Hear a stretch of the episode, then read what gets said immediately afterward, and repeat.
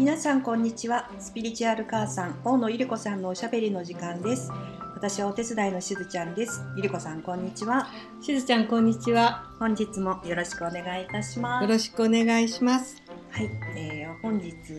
11月1日となりますが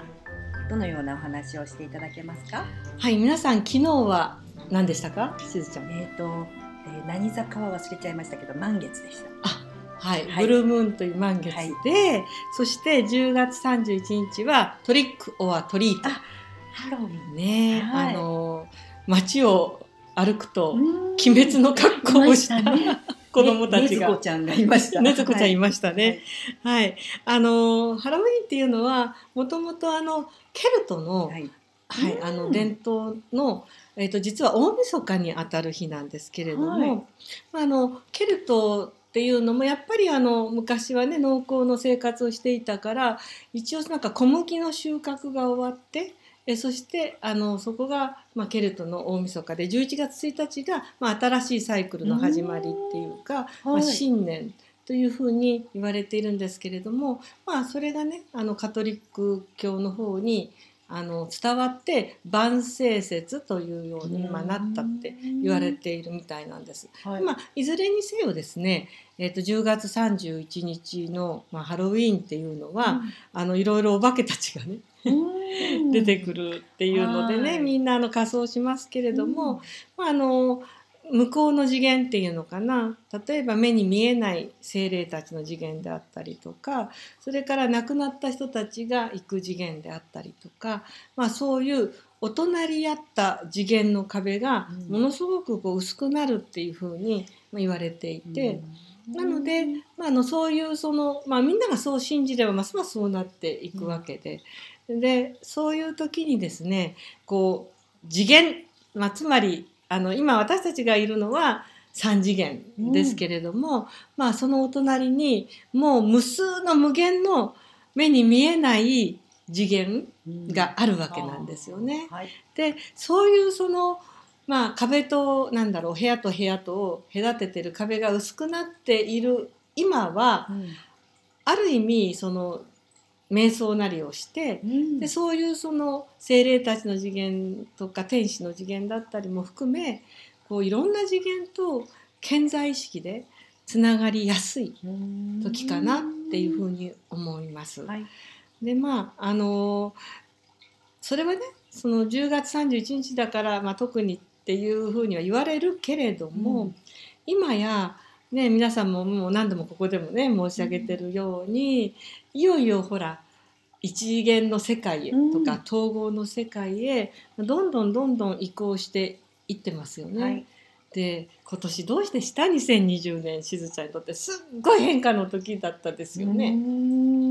そうですね、うん、なんか本当にこう外側でバッと大きな変化がありましたっていうよりは本当に自分の中でいろんなことがあ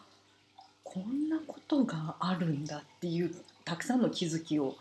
ね、はい、ありましたよね。はい、でそれも、まあ、ある種顕在意識と潜在意識っていうのは別まあものすごくもっと小さい意味で言えば別次元、はい、自分の内側で2つのお部屋があるみたいな感じじゃないですか。うん。うんはい、でそれがまあどんどんこんなものが自分の潜在意識の中にあったんだみたいな、ね、出来事って私も含めていっぱいあるなっていうふうに思っていて、でこれから先まさにねその部屋と部屋を隔てている壁がどんどんどんどん薄くなっていくんだろうな、うん、ハロウィンにかかわらずっていうのが私のまあ感じ方なんですよね。うん、でそういう時にまあ何がこう必要かっていうと、うん、まあ実は私たちってこの次元だけの存在じゃないんだ。まあこの物理的な体だけじゃなくて目に見えない体もいっぱいあるし、それから例えば夢を見ている時っていうのは夢の次元っていう次元に行っているし、まあ、ひょっとしたら、ね、私はもうその輪廻転生っていうのをまあ信じているわけなんですけれども例えば過去世の自分っていうのもねまあ、ここでお話ししましたけど、うん、同時存在時間っていう話がありましたよね。はい。はい、まあ、過去世も今の今世も全部一緒くたにここにあるとしたら、うん、過去世の自分も別次元、うん、平行次元っていうことになっていくので、もうぜひぜひですねこのもう2020年秋からは多次元的な自分、もうこの3次元だけじゃないねんでっていう。でしかもそれは自分だけに当てはまるものではなく例えば、ね、周りにいる人家族もそうだしあるいは生命を持っていない、えっと、ものでさえも、でそのえっと、目に見えないこの物理次元の外側にはエーテルの次元っていうのがあったりとか、まあ、そういうようにねこうありとあらゆるもう無限の次元に囲まれて、その中でこう存在してるのが人間なんだっていうところをますますこう意識していただければなっていうふうに思うんです。ですごい個人的な感覚なんですけどね、はい、